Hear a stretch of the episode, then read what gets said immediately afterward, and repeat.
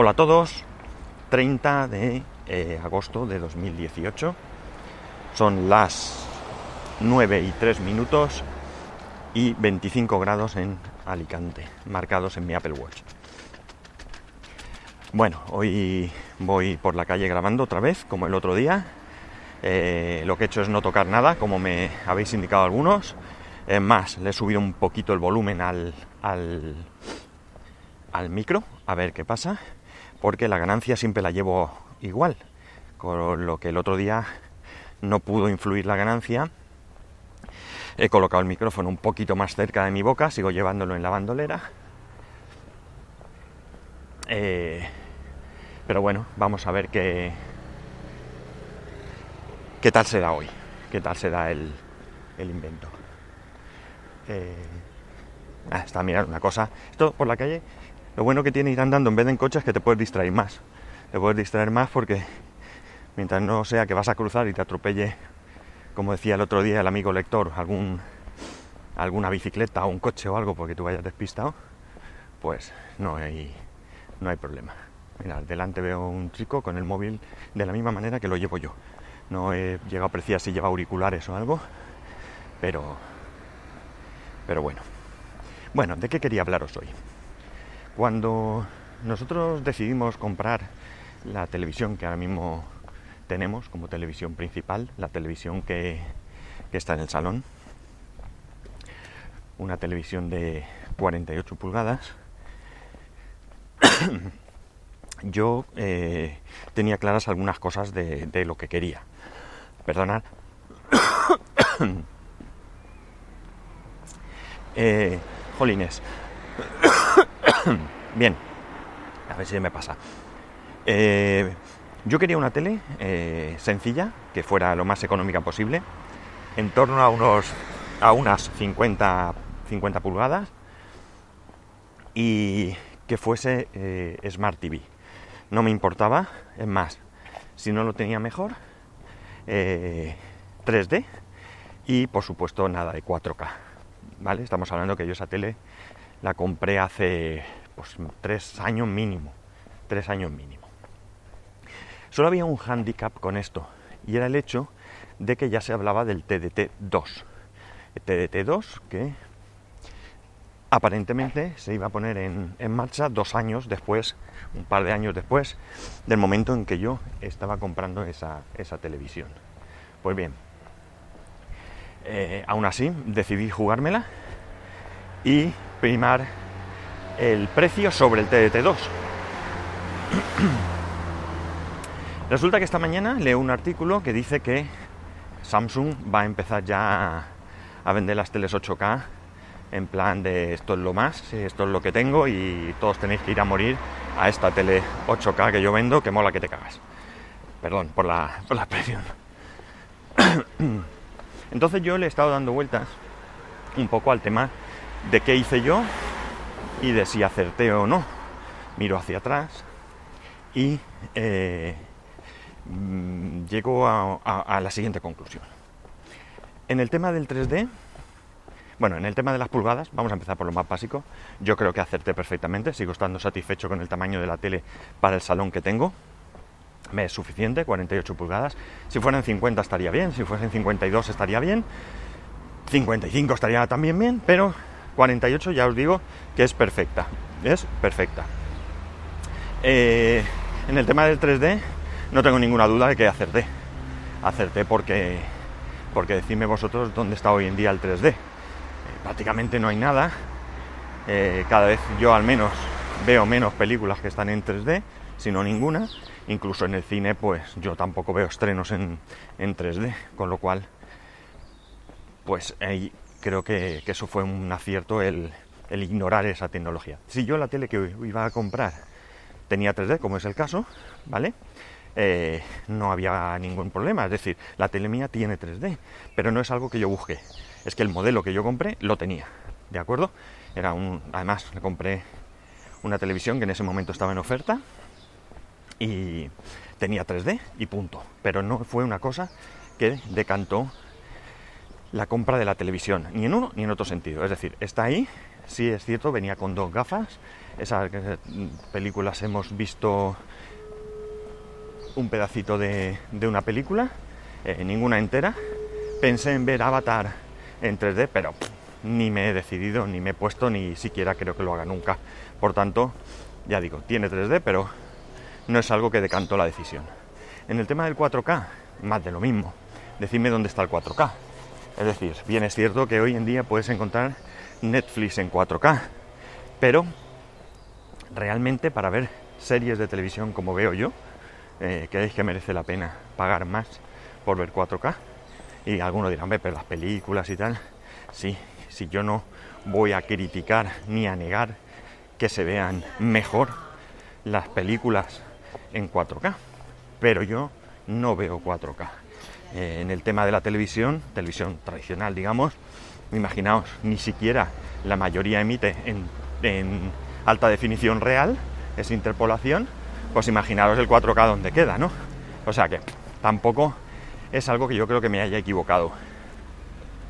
Es eh, una cosa que ni la tengo ni la quiero, es decir, ni siquiera tengo yo seguro que de, que de ser mi televisión 4K, yo yo estuviese viendo ahora el contenido en 4K de Netflix. No sé si HBO y Amazon Prime tienen 4K, la verdad, pero no creo que lo hiciese porque, aunque la tele fuese mi Apple TV, que es donde yo veo todo el contenido, no es 4K. De hecho, cuando a mí me lo trajo Papá Noel, ni siquiera existía el modelo 4K. Así que no creo que yo estuviese contratando, no me veo contratando HBO, eh, perdón, Netflix en 4K y, estar viendo Netflix en ni ninguna otra cosa. Con lo cual creo que he acertado también en este, en este aspecto. El tema más delicado. El tema más delicado para mí es el tema de la TDT, TDT2.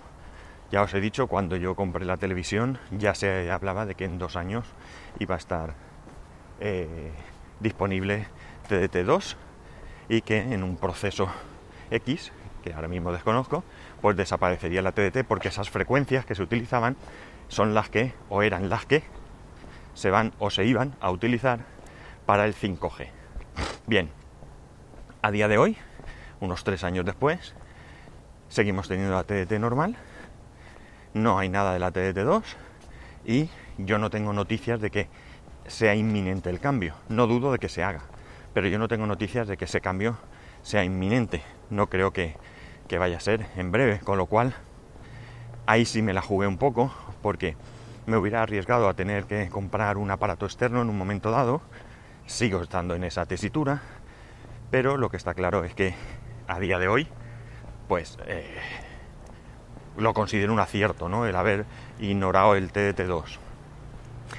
Máxime cuando yo la TDT no la veo. Nada. No la veo nada. Eh, nosotros en casa, la televisión, quitando algún momento que sí es cierto, y además últimamente ha sido curioso, que me imagino que por comodidad se ha puesto la TDT, eh, porque estaba el mando allí y se cogió ese mando y una vez sentados, eh, pues ya no me levanto para lo que voy a ver, pero yo o bien veo contenido a través del, Apple TV, o la televisión que veo hoy en día es a través de, Vodafone, a través de Ono Vodafone. O Vodafone ya, porque Ono creo que ya no, ya no existe como tal. Pero bueno, entonces, es que si en vez de tener una televisión tuviese un monitor, es decir, un dispositivo sin eh, receptor de televisión, me valdría exactamente igual. exactamente, exactamente igual. Por tanto, como digo, creo que lo del TDT también supuso un acierto teniendo en cuenta que primó sobre el precio.